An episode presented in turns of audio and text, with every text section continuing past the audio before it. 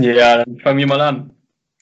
Nachdem wir unsere Top 3 Übungen letzte Woche durchgenommen haben, gehen wir nochmal auf unsere Top 1 Übung ein und wie wir die am effizientesten jemanden vermitteln, sodass es auch am Ende des Trainingstages die Zeit und Energie, die der Athlet investiert hat, auch maximal effizient ankommt.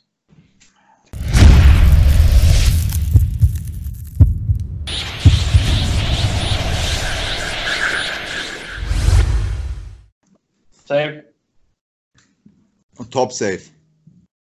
Also bevor wir überhaupt auf das, wie vermittel ich korrektes Sprinten den Athleten eingehen, ist mir nochmal wichtig zu sagen, dass die allermeisten Athleten schon relativ gut sprinten und dass äh, die allermeisten Leute äh, gut einer eine guten Empfehlung nachgehen, wenn sie einfach die Leute sprinten lassen, so wie sie sprinten und nicht in irgendein falsches biomechanisches Idealmuster, das in deren Hirn vorschwebt, reinzwängen wollen.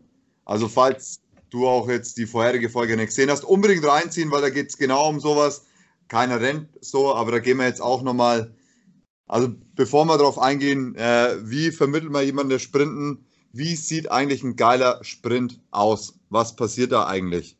Also das sollten wir erst festlegen, bevor wir dann sagen, Alter, wie vermittle ich das Ganze? D'accord? Absolut.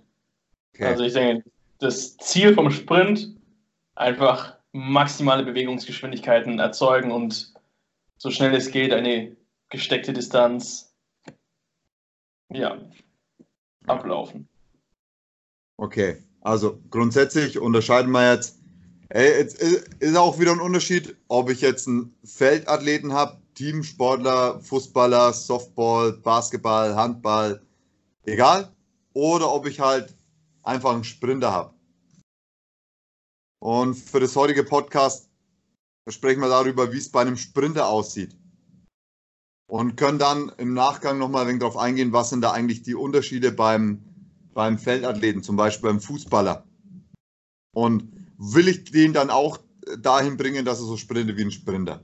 Okay, aber jetzt mal abgesehen davon, beim Sprint unterscheidet man ja jetzt grundsätzlich mal zwei Phasen, Beschleunigungsphase und dann hast du halt die aufrechte Sprintphase, wo du deine maximale Geschwindigkeit hast oder kurz davor bist, die zu erreichen und die halt auch hältst eine gewisse Zeit lang. Und da sind ja schon ein paar wichtige Unterschiede.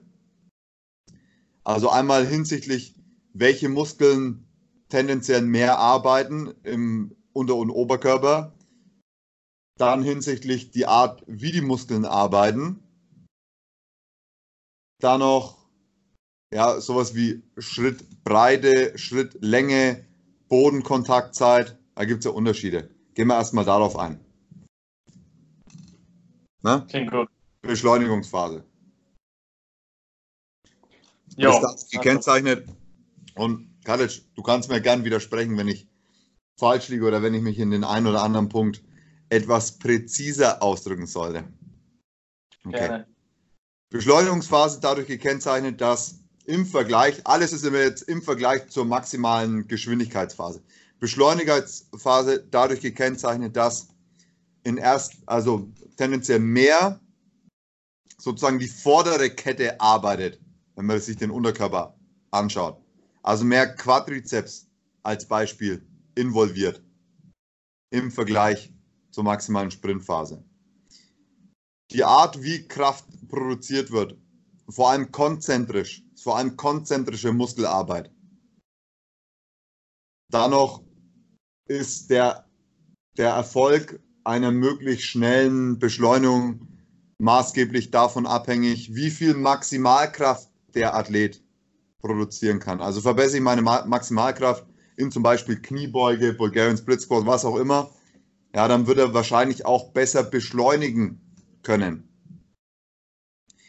Gleichzeitig ist die Beschleunigungsphase, ich hau einfach mal alles raus, was mir anfällt, dadurch gekennzeichnet, dass du mehr Rotationen hast im ganzen Körper mehr Rotationen nutzen kannst aufgrund der längeren Bodenkontaktzeiten. Also ich habe mehr, mehr Swing, mehr sozusagen Side to Side Movement.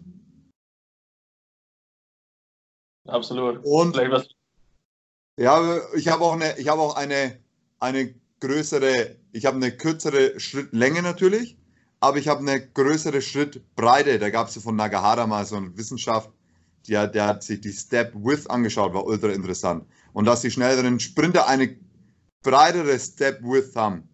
Also es ist jetzt nicht ineffizient, auch wenn ich gerade aus will, dass ich links, rechts gehe. Weil wenn ich links, rechts gehe und so eine breite Step Width habe, kann ich mehr Rotationen nutzen. Ja. Okay, und ach, ach, noch, noch, was, noch was fällt mir ein. Und zwar die Art, wie der, wie der Fuß arbeitet. Wenn ich jetzt beim. Das ist ja auch ein Hauptproblem. Schaust du dir die ganzen Exhaust-Drills und sowas, letztens habe ich wieder gesehen, stand einer so da halt, ne? Oh, Name-Dropping. Steht er da, macht irgendwelche Hochgeschwindigkeitsdrills. Dann stand er in seinem Ding drin, hält sich fest und macht das. Ja, das hilft dir, deine Technik in maximal Geschwindigkeit. Also, also so ein Käse. Also ich, ich frage mich echt, ob irgendeiner so von den Sprinttrainern, sei es Dan Pfaff, Charlie Francis, Bu Scheck Snyder oder so, da war auch ein Praktikant von uns, ob das jemals einer mit seinen Athleten gemacht hat, ich glaube es nicht. Und die schauen sich das halt nur von der Seite an und, und nicht von vorne. Okay, zurück zu dem Art wie Fuß. Wenn du in der Beschleunigungsphase bist, kommt der, kommt der Fuß als, als erstes so an der Innenseite auf und wird unterstützt halt durch, den, durch die mediale Arch oder was weiß ich was, wie man das nennt. Und wenn du dann maximal sprintest, dann ist es so, dass der Fuß mehr von äh, Supination zu Pronation geht und erst mit der Außenseite austrifft. Und deshalb kann auch äh, trainingsrelevante äh, Implikationen haben. Okay. okay was, was für mich so für die Trainingspraxis mit am meisten heraussteht, ist, dass wir halt in der Beschleunigungsphase wesentlich längere Bodenkontaktzeiten haben und dementsprechend auch wesentlich mehr Potenzial haben, Kraft auf den Boden zu bringen, die uns dann beschleunigt und im Endeffekt unsere hohe Endgeschwindigkeit ähm, ermöglicht. Und deshalb gibt es auch oder ist der Transfer von Krafttraining in die Beschleunigungsphase schon sehr bedeutend. Also umso mehr ich beugen kann, umso mehr ich kreuzheben kann, was auch immer, umso höher ist die Wahrscheinlichkeit, dass ich diese Kraftfähigkeit auch in die Beschleunigungsphase reinbringen kann. Und dadurch ist es schon von Vorteil, auf jeden Fall einen Fokus auf Krafttraining zu legen in dieser Phase. Aber jetzt nicht unbedingt im 100-Meter-Sprint, also im Leichtathletik-Sprint, aber im Teamsport-Sprint ist die Beschleunigungsphase wesentlich kürzer als im 100-Meter-Sprint. Also es ist ja so, dass irgendwie nach 20 Metern in Feldsportarten erreichst du deine maximale Geschwindigkeit. Oder anders ausgedrückt, ähm, nach zwei Schritten aus dem statischen Start bist du schon bei 50 Prozent deiner Endgeschwindigkeit. Aus dem Stand. Aus dem Stand. Der zweite Schritt. Nach zwei Schritten. Uh.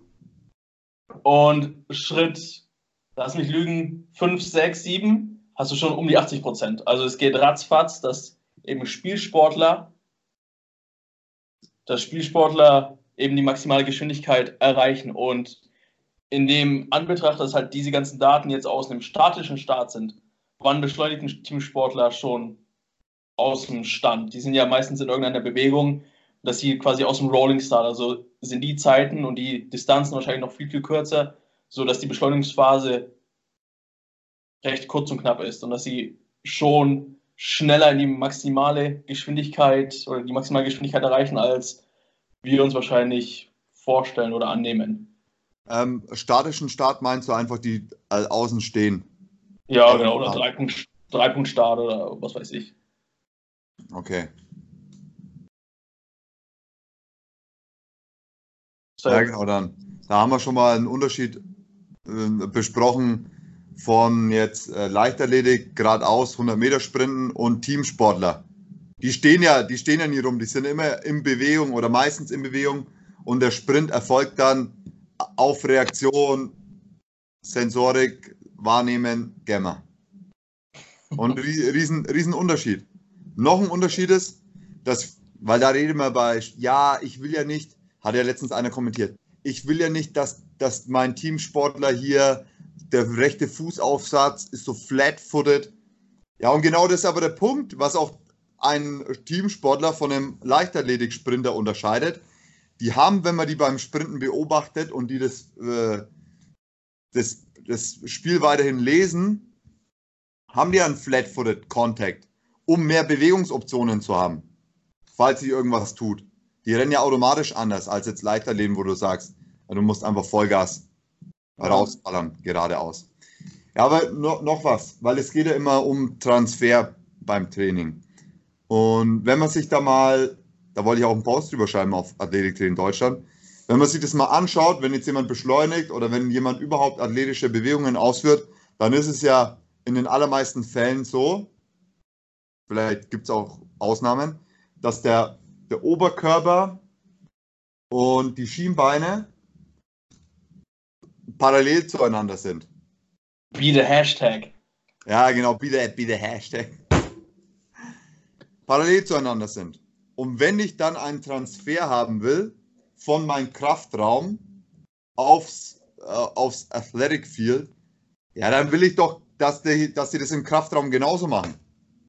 Dann will ich ja keine Low-Bar, Knie oder so denke ich zumindest, weil der Rekrutierungsmuster dann wieder alles ganz anders ist, wo die sich so zusammenfalten halt, als Beispiel bei so einer Powerlifting Lower Squat. Nee, ich will eine parallele, also eine, eine High Bar Squat haben, wo Schienbein und Oberkörper im Verlauf parallel zueinander sind und wenn sie ausrichten, dann wieder so. Genauso wie beim, wie beim Sprint. Genauso bei der Bulgarian Split Squat oder sonst was. Also da achte ich persönlich drauf. Weil da, ich weiß nicht, inwiefern es da irgendwelche Untersuchungen gibt. Wenn ich jetzt einen Fett Lowbar squatten lasse, wie beeinflusst das seine Beschleunigungsfähigkeit im Vergleich zu einem, der jetzt genau das Gleiche macht, aber der eben auf dieses Detail achtet, dass Schienbein und Oberkörper parallel zueinander sind. Oder? Wäre doch mal was Korrektes. Was meinst du?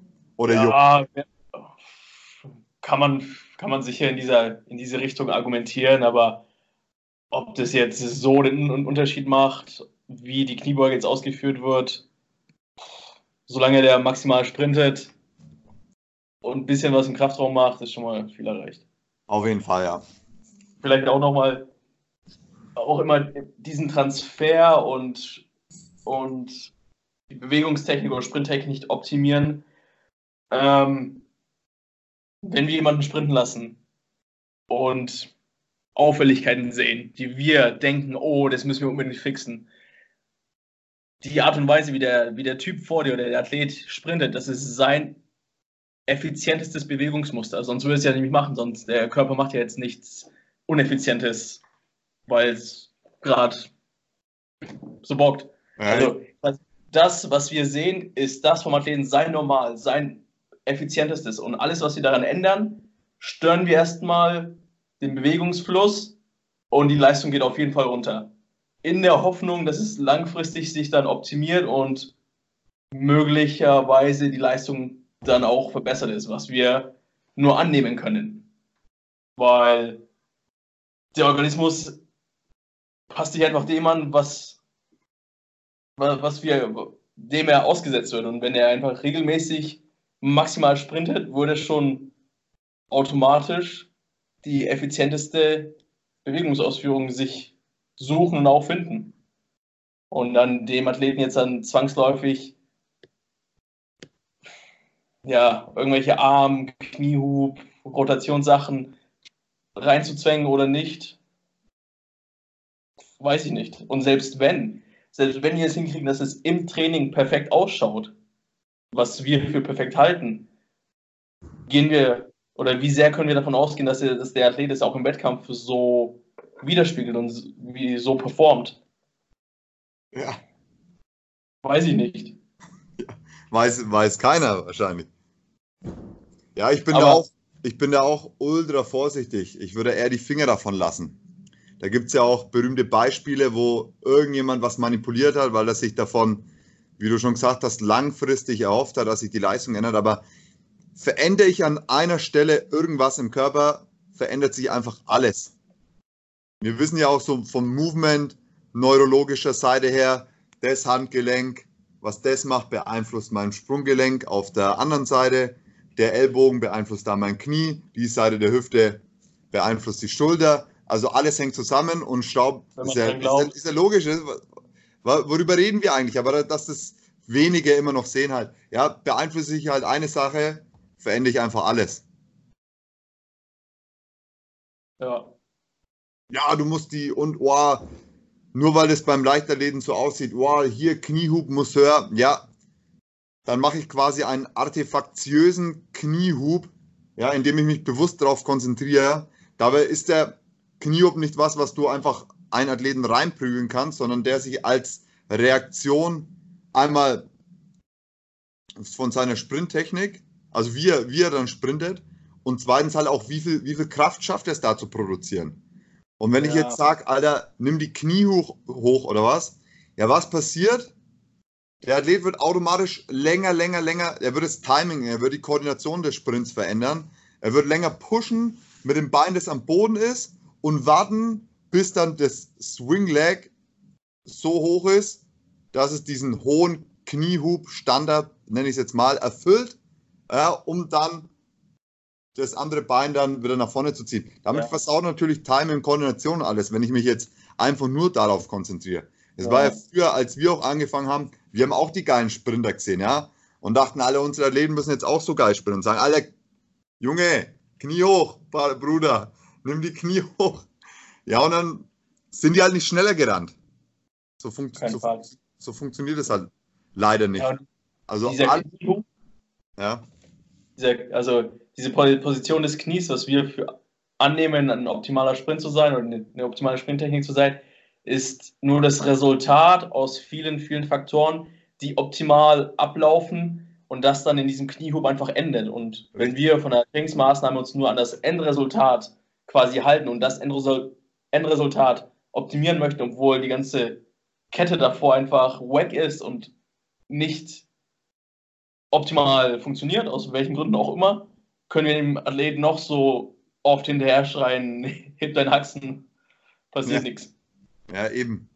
Oder er, er schafft es schon, ja, vielleicht diesen Kniehub dann zu erfüllen, aber dann versaut es sich die komplette Koordination, Technik, alles und ist auch langsamer halt. Wird halt einfach langsamer sein. Ja. ja? Safe. Ja. Trotzdem, mit Bewegungstechnik, glaube wir sind uns alle davon ein, also alle Trainer, eine optimale Bewegungstechnik, wie die auch immer ausschaut, ist effizienter und effektiver von Punkt A nach Punkt B zu kommen. Ja. Und da, also sehe ich jetzt schon viel Potenzial, vor allem mit den Feldsport Athleten, die ich so sehe, vor allem in Hinsicht hier dieser exzessiven Backside Mechanics. Also wenn die Ferse erstmal eine halbe Stunde braucht, um an den Arsch zu kommen und dann das Knie erstmal nach vorne. Klar ist es dem Athleten seine optimale Bewegungstechnik jetzt, aber das heißt ja trotzdem nicht, dass es, dass er, wenn er es ändert, jetzt widersprechen wir uns. ja, aber okay. ich, ich weiß, was du sagen willst, Karletsch. Die, ja, die Sache ist, wenn wir einfach uns einen Athleten anschauen, wie er sprintet, dann, dann wollen wir jetzt mit, die, mit unseren ganzen Ausführungen, dass man da vor sich sein muss und sonst was, damit wollen wir nicht sagen, dass wir gar nichts tun können. Ganz allgemein ausgedrückt, oder? Ja, ja. Es gibt, es gibt schon was, was wir tun können. Nur die gängige Herangehensweise, ja, du musst Knie hoch und du musst das und das muss so aussehen. Das funktioniert halt in den meisten Fällen nicht. Und es gibt aber Mittel und Wege, wie wir das Trainingsumfeld oder halt unsere Trainingseinheit gestalten können, dass wir die zu einer besseren Sprinttechnik oder dass sie anders ausgedrückt, dass sie selbst eine bessere Sprinttechnik finden, ohne dass wir aktiv da cueen als Beispiel. Genau. Was auch immer du gerade gesagt hast, genau das wollte ich sagen. Ja. Irgendwas wollte ich noch. Ah ja, noch, noch was, genau. Häufig ist auch ein Sprint und selbst bei den allerkrassesten Sprintern, bei Usain Bolt oder bei Chris Johnson, der die 40 Yards rausballert ohne Ende, hochgradig, je nachdem, wie man das Wort jetzt interpretiert, asymmetrisch. Also es kann sein, dass der, dass der eine Arm re relativ eng am Körper entlang gezogen wird und der andere Arm relativ weit zur Seite rausgeht und auch vielleicht ein Stückchen über, den, über, den, über die Körpermitte hinausgeht. Und das ist auch wieder so ein Punkt. Das sehen die Trainer und sagen, alles ah, schaut komisch aus. Ey, ich will, dass du so rennst. Und was passiert? Er rennt natürlich langsamer, weil das dieses eingespielte System ist. Ja. Das ist die beste äh, Bewegungslösung, die uns der Athlet dann anbietet. Und wenn ich dann fange, hier was zu ändern, dann beeinflusst das wieder alles andere. Und das checkt, glaube ich, keiner. Wie man ja, das, das, genauso, das, das dieser, dieser Zwang, Asymmetrien oder Disbalancen zu begleichen. Mhm. Ich glaube, auch irgendwo mal gelesen, die Natur hat nicht vorgesehen, asymmetrisch oder den Körper asymmetrisch zu bauen und, und perfekt links und rechts, dass, dass die gleich ist. Schau mal in deine, deine Hose, ein Ei hängt immer tiefer als das andere. muss sein. Ja, muss sein. Wir sind halt asymmetrisch, aber jeder will immer 90 Grad Winkel hier und da. Links und rechts muss alles gleich schauen, ausschauen und so. Und dann ist man ja auch ja korrekter Trainer, kennt sich aus mit Sprint. Da muss ich nicht, da kann ich nicht sagen, ey, so wie dein Kind sprint oder so wie der Athlet sprint, top safe, sprinten wir erstmal weiter. Schauen mal, was passiert, wenn er schneller wird, lernt mehr Kraft zu produzieren. Vielleicht tut sich dann was auf, aber jetzt ist das aktuell safe halt, so wie es ist. Nee, ja. ich bin ja Trainer, ich muss dann intervenieren als Profi und sagen, Alter, nee, da muss man jetzt so und das muss so und so laufen. Und man sieht es ja immer wieder. Ich gehe mit Leuten draußen sprinten und dann sehe ich die, die sprinten so und halten halt die Hände so. Ja, weil die denken, das ist korrekt oder irgendjemand hat gesagt, dass das Ding korrekt ist.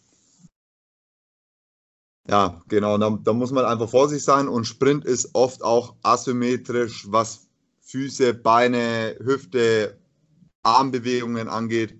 Und da auch vorsichtig sein, wenn, wenn man interveniert. Ja. ja. Ich glaube, dass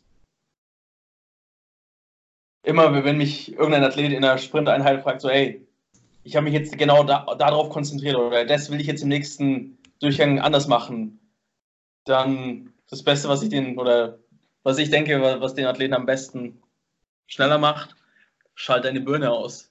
Bloß nicht drüber nachdenken. Siehst du die Ziellinie? Das ist das Einzige, was ich will, dass du anschaust und im Kopf hast. Der Rest, denk nur drüber nach, du wirst auf jeden Fall langsamer. Ja, also das ist auch meine Schwierigkeit. Wenn ich mich mit dem Sprint befasse und ich, wenn ich mal sprinten gehe, jetzt kann ich zum Glück wieder, mich selber trainiere oder cue, die Sprintzeiten werden einfach immer langsamer, immer, und das ärgert mich. Ich denke denk halt nicht drüber nach, weil schon renn halt einfach. Nein, dann denke ich, oh, vielleicht könntest du das so und so verbessern. Und sobald man darüber nachdenkt, dann Tschüss. verkackt man das Ganze halt. Ja, ja äh, ich weiß noch, wie ich es am Anfang erwähnt habe. Also zwischen Beschleunigungsphase, wo Maximalkraft entscheidend ist und ich mehr Rotationen habe, längere Bodenkontaktzeiten im Vergleich zur, und das ist ein wichtiger Punkt oder ein interessanter Punkt, im Vergleich zur maximalen Geschwindigkeitsphase, da ändert sich ja auch die Muskelarbeit, dass die Muskeln eher reaktiv isometrisch arbeiten. Also Bodenkontakt besteht kurz davor, äh, Muskel arbeitet isometrisch, Bodenkontakt findet statt, zum Beispiel jetzt in der Wade und der Muskelsehnenkomplex verlängert sich, aber die Verlängerung findet in der Sehne statt und nicht im Muskel, weil der hart isometrisch arbeitet und dann gibt es diesen Recoil-Effekt. Also da ist schon ein großer Unterschied auch von der Muskelarbeit her, was dann sich auch wieder aufs Training auswirken kann. Dass man sagt, okay, wenn ich jetzt speziell mir wünsche, die maximale Geschwindigkeit zu verbessern, ja, dann geht es natürlich erstmal maximal sprinten, aber der Gedanken, also das im Hinterkopf dann behalten, ja, die Muskelarbeit ändert sich ja komplett. Und welche Auswirkungen hat dann mein konzentrisch dominantes Krafttraining auf äh, die Phase der maximalen Geschwindigkeit, die ja bei Teamsportathleten, sobald die ein paar Meter rennen, ich sag mal, die dominante Art der Muskelarbeit darstellt. Ne? Also ja. kann ich ja auch dann ja, in der Hinsicht mir Gedanken machen, wie dann das Training aussehen kann, indem ich den irgendwie Rechnung trage. Ja, vielleicht jetzt, als du es angesprochen hast, ähm, quasi die Wade als ja, als isolierte Muskulatur also, oder als eingelenkige Muskulatur, um die irgendwie zu trainieren. Es gibt ja, oder was ich häufig so sehe, oh, hier Game Changer. Jetzt, jetzt zeige ich euch den richtigen Game Changer als Übung, im, was wir im Kraftraum machen können, um deine Sprint Performance zu verbessern. Irgendwelche, oder so angefangen. Es gibt schon Korrelationsstudien, die zeigen, hier, schnellere Athleten sind brutal stärker in ihren Hüftbeugern, in ihren Plantarflexoren, also hier Wade, in Groß-C-Grundgelenk, Toe Curl, ja, ja. sind brutal stärker als, als langsame Athleten. So, alles klar, was mache ich mit den Resultaten? Zack, ab in den Kraftraum, anheben bis zum Umfallen, irgendwelche Toe Curls, irgendwelche Gewichtsplatten hin und her schieben mit dem großen C oder Hüftbeuger zu trainieren. Würde ich wahrscheinlich nicht schneller machen, weil auch wieder hier eine stark in diesen, in diesen Elementen zu sein, ist auch wahrscheinlich das Resultat von häufigen und maximalen Sprinten und nicht andersrum. Also wenn du oft maximal sprintest, lange Pausen dazwischen einlegst, wirst du besser und stärker in diesen Strukturen. Und wenn du einen anderen Weg wählst, nicht sprintest und nur dein Groß-C-Grundgelenk mit Toe Curls bearbeitest, cool. Wack. Eben, eben. Weil wenn man sich die Frage stellt, ja, warum, warum ist es so, dass die krassen Sprinter da stärker sind? Ja, bestimmt nicht, weil die halt im Gym den großen C trainiert haben. ja, eben. Bestimmt nicht Oder deswegen. Irgendwelche intrinsischen Fußmuskeln, die kleinen Muskeln im Fuß. Ja, genau. Safe. Genau.